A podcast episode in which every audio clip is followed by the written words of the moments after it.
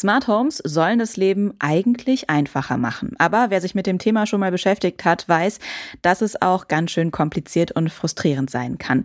Nicht umsonst haben wir letztes Jahr schon drei Folgen zu dem Thema gemacht, um einen Überblick zu geben.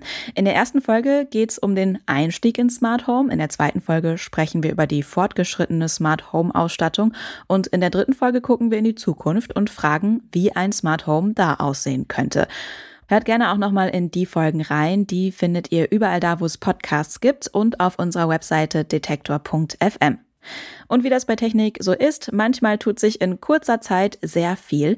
Verschiedene Hersteller versprechen jetzt, dass das Smart Home einfacher wird. Und zwar mit der neuen Schnittstelle Matter. So klang es zumindest beim Launch-Event. Some stuff only plays nicely with other stuff, and setting it up can be hard, making buying a smart device feel like taking a risk. But all that changes with Matter. Ist Matter wirklich die Zukunft des Smart Homes und vor allem, was genau bringt die neue Smart Home Schnittstelle? Darum geht es heute bei Fortschritt. Ich bin Anja Bolle. Hi. Fortschritt. Der Detektor FM Technik Podcast.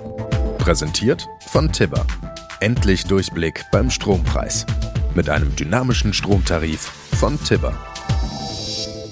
Der neue Standard Matter wurde von der Connectivity Standard Alliance ins Leben gerufen. Hinter diesem Namen verbergen sich Tech-Giganten wie Amazon, Apple, Google, Samsung und über 200 weitere Marken und Hersteller auf dem Smart Home Markt.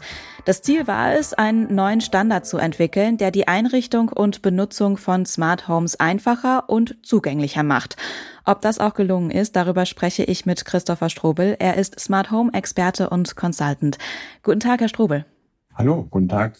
Bevor wir zu dieser neuen Schnittstelle Meta kommen, sollten wir vielleicht erstmal über das Problem reden, das Meta lösen soll. Welche Schwierigkeiten gab es denn da, die Meta jetzt angehen will bei Smart Homes?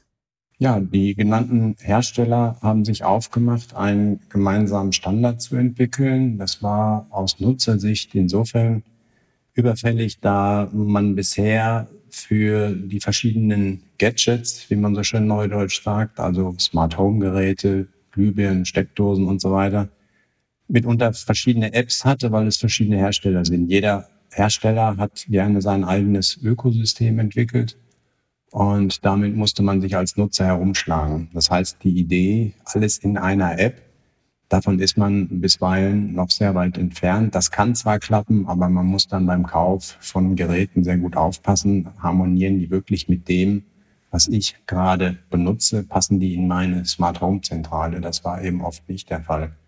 Das heißt, jeder Hersteller hat sein eigenes Süppchen äh, gekocht und das macht es dann für User sehr unübersichtlich. Man hat verschiedene Bedienkonzepte. Jede äh, Öko, jedes Ökosystem hat wieder eine eigene Philosophie. Und man hat auf seinem Handy dann verschiedene Apps für die eine Glühbirne das, für die andere Steckdose das, für die Lautsprecheranlage oder Alarmanlage äh, das fünfte App und die sind alle nebeneinander und das ist dann eben der Umstieg äh, jeweils auf das App, was man gerade braucht, ist mühsam. Und das soll in, künftig vereinheitlicht werden äh, über die Harmonisierung, dass man das ja quasi wie so ein übergreifendes Betriebssystem in einer Oberfläche hat und für den Nutzer einfacher wird. Hm, ich habe gerade mal geguckt, auch äh, in meinem kleinen Smart Home, wo auch wirklich nur so ein paar Glühbirnen und Heizungsthermostate sind, sind es auch schon, glaube ich, drei oder vier verschiedene Apps. Genau, das ist der ganz typische Fall dann. Mhm. Und Meta soll das Ganze jetzt in einer App verbinden als einzelne Schnittstelle oder wie kann ich mir das vorstellen? Meta stellt nicht die App zur Verfügung, das machen nach wie vor die Hersteller, beispielsweise Apple, Google. Meta ist eine Art Betriebssystem, ein Standard, dem sich die großen Hersteller anschließen und bereits auch schon angeschlossen haben, sowohl auf der Produktseite als auch auf der Betriebsseite. Systemseite, sprich Apple, Android, Amazon, Alexa, die äh, da eben gemeinsam mitmachen und das äh, bewirkt eben, dass die Geräte sich unter, untereinander verstehen.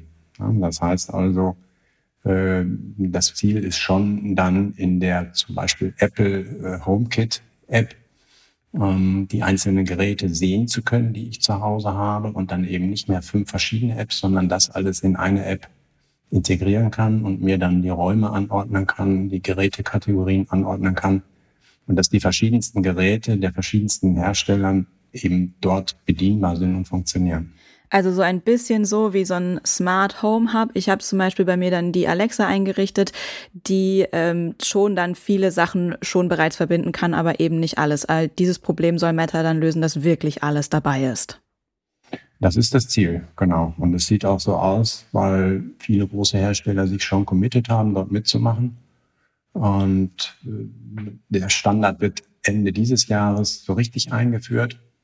Und im nächsten Jahr, äh, so die Aussagen, soll das dann richtig Gas geben.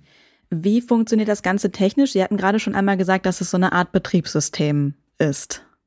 Von der Software her, ja. Es wird über drei oder kann über drei Wege nach wie vor übertragen werden. Grundsätzlich ist der Kabelweg möglich. Ähm, Wi-Fi oder eben Thread Thread ist äh, ein Low-Energy-Funkstandard im 2,4 Gigahertz-Bereich, der es ermöglicht, ein Mesh-Netzwerk aufzubauen. Das heißt, in diesem Mesh-Netzwerk sind die einzelnen Geräte, die werden dort erkannt. Und der große Vorteil von Meta ist auch, dass diese Geräte eben als Verstärker wirken können. Das heißt, ich kann in einem Gebäude längere Strecken überbrücken, weil die Geräte sich gegenseitig äh, verstärken. Und ich habe dadurch auch eine höhere Sicherheit und Ausfallsicherheit im Netz. Nur ein Spot, dann geht es mit dem Podcast weiter. Ganz Deutschland will gerade Strom sparen. Klar, kürzer duschen und nur noch bei 30 Grad waschen hilft auch. Aber es geht auch einfacher und vor allem komfortabler. Und zwar mit einem dynamischen Stromtarif von Tibber. Tibber ist der erste digitale Ökostromanbieter, der euch eine App an die Hand gibt, um euren Stromverbrauch zu verstehen. Ihr könnt sehen, was der Strompreis an der Börse kostet. Und euren Verbrauch könnt ihr in Echtzeit in der App verfolgen. Im Gegensatz zu anderen Stromanbietern bekommt Tibber außerdem keine Gewinnaufschläge für euren Stromverbrauch. Tibber steht auf der Seite der Verbraucherinnen und Verbraucher, ist transparent und monatlich kündbar. Das ist Tibber. T-I-B-B-E-R. Und mit dem Code Fortschritt könnt ihr jetzt 50 Euro bei der Neuanmeldung sparen. Schaut vorbei auf www.tibber.com de slash Fortschritt. Gibt es denn auch Hersteller, die nicht Teil des Meta-Systems sein wollen? Oder mal anders gefragt, muss ich in Zukunft trotzdem noch darauf achten, welche Smart Home Gadgets ich kaufe? Oder wird alles mit allem funktionieren? ob jetzt Hersteller äh, sich kategorisch weigern und, und noch versuchen, ihre technischen Inseln zu bewahren, weil sie vielleicht denken, sie können zeitlich noch ihre bisherigen Investitionen retten oder versuchen dort mit ihren Produkten noch in die Gewinnzone zu kommen, weil die vielleicht ökonomisch noch nicht erreicht ist. Das kann sein. Aber klare Statements, wie gesagt, von Herstellern, die dagegen sind und jetzt schon sich outen und sagen, ich mache nicht mit, sind mir soweit nicht bekannt. Ähm, es entsteht, wenn je erfolgreicher das Ganze wird, entsteht natürlich Druck auf die Hersteller, die noch zweifeln und ähm, die noch nicht sicher sind, ob sie, ob sie sich dem anschließen. Aber im Grunde ähm, steht dem Anschluss nichts im Wege. Apple hat mit dem neuesten Release ähm, auf äh, iOS 16.1 Meta freigegeben. Das heißt, äh, die sind schon dabei. Es gibt, wie gesagt, auch schon seit der Funkausstellung dieses Jahres einzelne Geräte, die äh, metafähig sind und dann könnte es direkt losgehen. Was bedeutet es dann jetzt für Menschen, die schon Gadgets haben, die diese Schnittstelle aber bisher nicht haben? Muss man die dann ersetzen mit eben Geräten, die metafähig sind? Oder kann man das dann auch irgendwie ins neue System integrieren? Die Hoffnung ist groß und die Aussagen sind da, auch teilweise schon auf der Funkausstellung dieses Jahr, dass die Hersteller auch vorhandene Geräte äh, nutzbar lassen, updaten. Zum Beispiel Eve Systems, Philips Hue, die, äh, die Leuchtenfraktion, äh, Lautsprecher, Amazon und Google werden auch für vorhandene, schon im Markt befindliche Geräte Updates bieten, sodass die weiterhin nutzbar sind. Ja. Für den Nutzer äh, eigentlich nur Vorteile, denn Meta kostet den Nutzer ja nichts. Er bezahlt kein Betriebssystem, er muss Meta nicht kaufen. Das ist einfach künftig in den Geräten drin. Das klingt ja schon mal äh, von Vorteil. Ein wichtiger Aspekt beim Thema Smart Home ist aber auch die Sicherheit, vor allem auch Sicherheit vor Angriffen. Und das ist dann ja auch immer ein Argument, warum Menschen manchmal skeptisch sind, smarte und immer vernetzte Geräte zu benutzen. In dem Promo-Video für Meta, das unter anderem dann auf dem Launch-Event gezeigt wurde, heißt es, dass die Geräte jetzt innerhalb des Hauses oder der Wohnung kommunizieren und nicht mehr über die Cloud gehen müssen zum Beispiel. Was bedeutet das für die Sicherheit? Sie können mit Meta die Geräte so betreiben, dass sie keine externe Cloud benötigen und dass sie nicht über das Internet rausgehen müssen.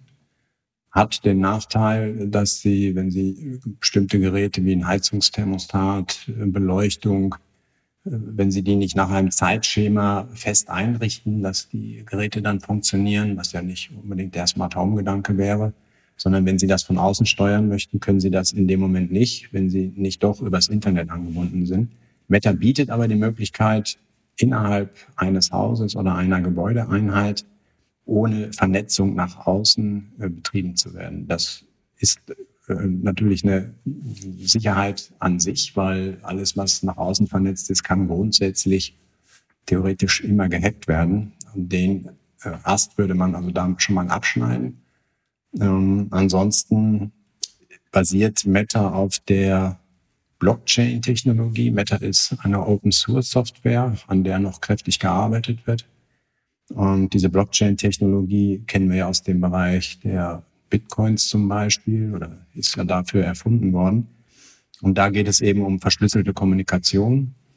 Die Geräte, die Gadgets, die produziert werden künftig, der gesamte Lebenszyklus der Produkte kann ähm, theoretisch auf, einer, auf der Blockchain abgelegt werden mit einer eindeutigen IP-Adresse, so dass es dann für Hacker sehr, sehr schwer werden dürfte, in solche Systeme reinzukommen oder diese Systeme zu hacken. Wann können wir dann damit rechnen, dass Meta flächendeckend für Smart Home Gadgets verfügbar ist? Passiert das von heute auf morgen? Müssen wir dann noch ein, zwei Wochen warten oder kann es auch sein, dass sich dieses System gar nicht durchsetzt und äh, wir jetzt alle hoffen, aber enttäuscht werden?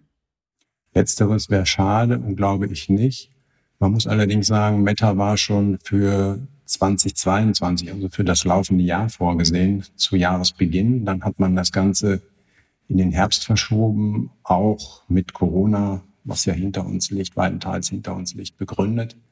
Ähm, wir sind jetzt im, äh, Ende, am Ende des Jahres 2022. Ähm, der Startschuss ist gegeben. Und ja, wie eben schon gesagt, 2023 äh, geht es dann so richtig los. Es wird auch an der Open Source Software noch programmiert. Es sind äh, wohl noch nicht alle Features einbindbar, zum Beispiel Kamerasysteme. Die äh, warten noch auf die äh, Einbindung in Meta. Das sind softwaretechnische Probleme, die aber mit Sicherheit auch im ersten, zweiten Quartal des nächsten Jahres gelöst sind, ähm, sodass der vollumfänglichen Verbreitung von Meta nichts mehr im Wege steht. Was raten Sie Nutzerinnen und Nutzern jetzt auch vielleicht in Bezug darauf, wenn Sie sagen, okay, ich möchte vielleicht neue Gadgets für mein Smart Home äh, kaufen, müssen Sie da auf irgendwas Besonderes achten oder ähm, erleichtert es jetzt sogar schon vielleicht die Auswahl neuer Gadgets? Äh, es gibt ein Meta-Logo. Der Hersteller oder die, die Software hat ein, ein Logo, die eben auch Meta heißt, mit einem bestimmten Symbol. Und äh, da die Hersteller, die Meta nutzen wollen, also quasi das Betriebssystem nutzen wollen, an Meta eine einmalige Zertifizierungsgebühr bezahlen, werden die Hersteller auch die Informationen rausgeben äh, oder auf der Packung sogar abdrucken, dass das Gadget, dass das Gerät metafähig ist. Darauf kann man sich dann verlassen und danach sollte man jetzt beim Kauf schon schauen oder den Hersteller fragen, ob das Gerät metafähig ist oder eben gegebenenfalls kurzfristig abgedatet wird. Das sagt Smart Home Experte Christopher Strobel zu der neuen Smart Home Schnittstelle Meta. Vielen Dank für das Gespräch, Herr Strobel. Herzlich gerne. Tschüss. Das war's von uns für diese Woche. Wenn ihr noch mehr über Smart Homes wissen wollt, dann hört gerne nochmal in unsere Smart Home Reihe rein, die wir vor einem Jahr gemacht haben. Die findet ihr überall da, wo es Podcasts gibt. Die nächste Folge Fortschritt, die gibt's wieder in zwei Wochen. Und wenn ihr das nicht verpassen wollt, dann denkt daran, unserem Podcast kostenlos zu folgen oder ihn zu abonnieren. Dann landet die neueste Folge immer direkt in eurem Feed. Die Redaktion für Fortschritt hat Jonas Nikolik. Produziert wurde die Folge von Benjamin Zerdani. Ich bin Anja Bolle. Vielen Dank fürs Zuhören und bis zum nächsten Mal. Fortschritt. Der Detektor FM Technik Podcast. Präsentiert von Tibber